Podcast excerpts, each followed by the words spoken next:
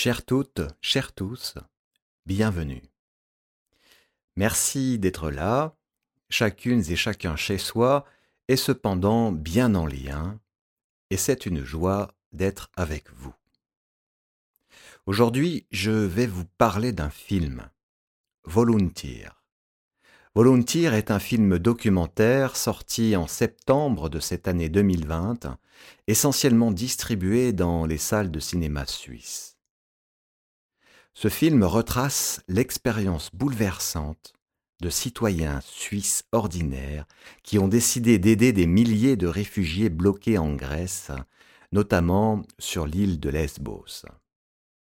D'abord, ce film offre un contraste saisissant qui jette un malaise entre les formidables conditions de vie qui sont les nôtres ici en Suisse et celles déplorables du voyage entrepris par ces migrants qui décident de fuir les conditions de vie de pays qui sont pires encore que celles de leur voyage. Dans ce pays riche et sécure qu'est le nôtre, des citoyens d'origines diverses quittent leur vie bien ordonnée pour venir en aide aux personnes qui ont laissé derrière elles tout ce qu'elles possédaient et qui n'ont plus rien.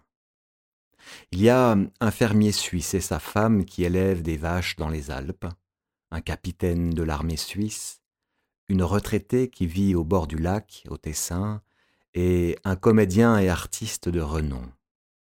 Ces bénévoles se lancent dans une aventure qui changera leur vie à jamais. Et c'est de cette aventure-là, de celle qui vous bouleverse pour toujours, que je veux parler. Pour celles et ceux qui ne l'auraient pas déjà vu, vous pouvez, si vous le souhaitez, mettre ce podcast en pause et cliquer sur le lien actif que vous trouverez dans le descriptif de ce même podcast. Puis, reprendre l'écoute lorsque vous l'aurez vu. Il dure 2 minutes 30 et permettra de mettre des visages sur cette histoire. Si cette bande-annonce ne vous a pas donné l'envie de voir ce documentaire, je vous encourage très vivement à y aller. Je l'ai vu il y a un peu plus de deux semaines. Ce film bouscule, notamment par le contraste évoqué tout à l'heure, mais ce film m'a aussi fait du bien. Non pas que j'apprécie de sortir de ma zone de confort où je suis si bien, mais parce qu'il m'a permis de me souvenir ce que j'oublie si facilement, ce que je suis fondamentalement, un simple être humain qui vit avec d'autres êtres humains qui sont soumis aux mêmes contraintes et qui cherchent la même chose, le bonheur. Ce n'est peut-être rien de se souvenir que nous sommes des êtres humains, et pourtant cela fait toute la différence. Se sentir reliés les uns aux autres, sentir que l'on partage les mêmes angoisses, les mêmes peurs, les mêmes questions face à la vie, ne plus faire les choses mécaniquement, par habitude, parce qu'on a toujours fait ainsi pour notre propre bonheur, mais se souvenir que, souvenir que nous sommes très loin d'être seuls et que la vie qui nous traverse de part en part nous traverse tous de la même manière, sans aucune distinction. Nous sommes très souvent pris d'amnésie, une amnésie subtile, invisible, éclipsée par tant d'autres choses non essentielles qui attirent notre attention. C'est pourquoi ce souvenir de qui nous sommes en réalité doit aussi mettre à jour des points essentiels. Je voudrais en aborder trois avec vous, en lien avec mon ministère et donc avec ma manière de l'incarner quotidiennement, de vivre ma foi tous les jours. Pour cette méditation, je parlerai en je, mais j'ose espérer qu'en vous parlant de moi, vous sentirez aussi monter en vous un certain nombre de questions en lien avec votre foi à vous et la façon dont vous, vous la mettez en pratique. Ces aspects essentiels, quels sont-ils? Eh bien, d'abord, en regardant ce film, c'est une question qui a retenti au fond de moi. Où en suis-je dans la dimension sociale de mon ministère? Qu'en est-il de l'attention que je porte au plus petit, à mon prochain, à celui ou celle qui est dans le besoin? Et je pense alors à ce passage de l'évangile de Matthieu, chapitre 25, dans lequel Jésus dit en parabole Car j'ai eu faim et vous m'avez donné à manger, j'ai eu soif et vous m'avez donné à boire, J'étais étranger et vous m'avez accueilli. J'étais nu et vous m'avez vêtu. J'étais malade et vous m'avez visité. J'étais en prison et vous êtes venu me voir. Et Jésus d'ajouter un peu plus loin, Amen, je vous le dis, dans la mesure où vous avez fait cela pour l'un de ces plus petits, l'un de mes frères, c'est à moi que vous l'avez fait. Ensuite, ce film a questionné la dimension de l'engagement. Même si mon engagement au service de l'Église, de la paroisse de Gimel Longiro comme pasteur est bien réel, suis-je bien toujours en accord avec cette réalité?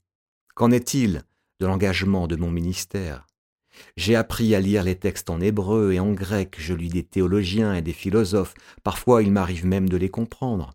Et qu'en est-il de mon engagement dans la réalité, dans le quotidien, lorsque ma théologie, hors sol, ma compréhension de l'Église ou du monde, hors sol, me font verser un peu trop loin dans l'intellect comme tout bon réformé qui se respecte. Puis-je seulement dire alors de mon ministère qu'il est un ministère engagé dans la réalité humaine, incarné dans la pâte humaine? Alors j'ai pensé à l'épître de Jacques, celle que Luther appelait l'épître de paille et qui pose la question suivante. Mes frères, à quoi servirait-il que quelqu'un dise avoir la foi s'il n'a pas les actes? La foi pourrait-elle le sauver? Et l'épître d'ajouter quelques versets plus loin, il en est ainsi de la foi, si elle n'a pas d'actes, elle est morte en elle-même. Enfin, la bande-annonce ne le montre pas, mais la dernière scène de ce documentaire est une scène filmée avec un téléphone au volant d'une voiture. Alors n'ayez crainte, vous raconter la fin du film n'enlèvera en rien l'intérêt que vous porterez à ce documentaire si vous ne l'avez pas encore vu. La jeune femme, fermière bernoise, seule dans cette voiture, nous fait part de sa réflexion sur la condition de l'homme moderne, notamment les femmes et les hommes qui vivent en Occident dans cette partie du monde particulièrement riche avec tout le confort qui le caractérise. Et son constat est le suivant. La quête du bonheur par le toujours plus de confort, le toujours plus de sécurité, le toujours plus de croissance, le toujours plus de tout, modèle économique envié et reproduit partout, nous aveugle et nous sépare les uns des autres. Nous sommes coupés de la réalité, tout préoccupés que nous sommes à tenter de nous satisfaire nous-mêmes, par nous-mêmes, pour nous-mêmes, à nous réaliser dans un bonheur égoïste sans se soucier du bonheur de l'autre. Nous nous coupons de notre réalité de femmes et d'hommes qui consiste à dépendre les uns des autres, parce que notre attention est ailleurs. Nous avons les yeux rivés sur, sur des panneaux publicitaires qui nous font croire que ce qu'ils promeuvent sera la solution de nos petits problèmes. La loi du toujours plus nous plonge dans une amnésie contre laquelle il nous faut lutter absolument. Car nous avons le pouvoir de détourner nos regards pour attacher notre attention à ce qui compte véritablement pour regarder nos semblables, nos frères et nos sœurs en humanité. Tout comme eux, nous sommes des êtres fragiles, dotés dès le début de notre vie de cette chance inouïe, voire injuste d'être nés là où nous sommes nés, c'est-à-dire dans des pays riches. En accordant notre attention à l'autre, réaffirmant ainsi notre identité dans le service dédié à l'autre, résolument tourné vers un autre que nous-mêmes. C'est un effort de tous les instants, nous redécouvrons que cette humanité perdue est notre unique réalité. Et c'est alors que nous sommes bouleversés. C'est bien évidemment l'apanage de tous les courants humanistes. C'est aussi une réalité profondément ancrée dans l'Évangile, dans les paroles de Jésus, cet homme dont on a cherché à réduire à néant l'humanité, qui venait en plus de notre fragile humanité. C'est ce plus d'humanité qu'on a cherché à tuer chez lui. C'est aussi ce plus d'humanité qui ne trouve pas de place dans des sociétés dominées par la loi du toujours plus pour soi. Et là, j'ai pensé à cette affirmation de Jésus. Un seul est votre maître, vous êtes tous frères. Amen.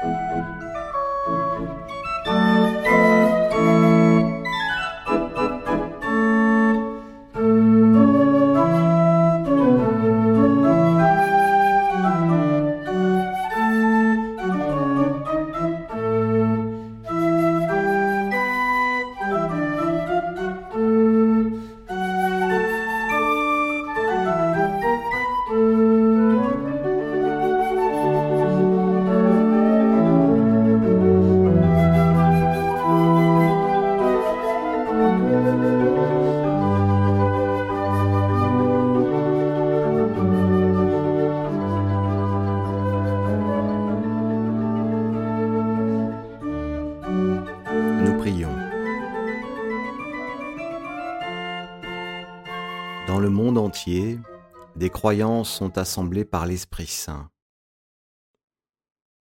pour qu'il montre aux hommes et aux femmes le visage d'un peuple libre et sauvé. Nous prions notre Dieu. Dans le monde entier, des hommes et des femmes cherchent la libération de leurs frères et de leurs sœurs. Pour qu'ils et qu'elles sachent le faire dans le respect de toute personne et le souci d'une vraie liberté. Nous prions notre Dieu. Dans le monde entier, des hommes et des femmes sont aliénés par l'injustice, l'oppression, la haine et le péché, pour que leur appel à, la liberté soit entendu et, et que leur effort soit reconnu. Nous prions notre Dieu. Et ce monde entier, il est tout près de nous, pour que nous sachions nous mettre au service de nos frères et sœurs et de leur pleine liberté. Seigneur Jésus-Christ, nous te prions. Amen.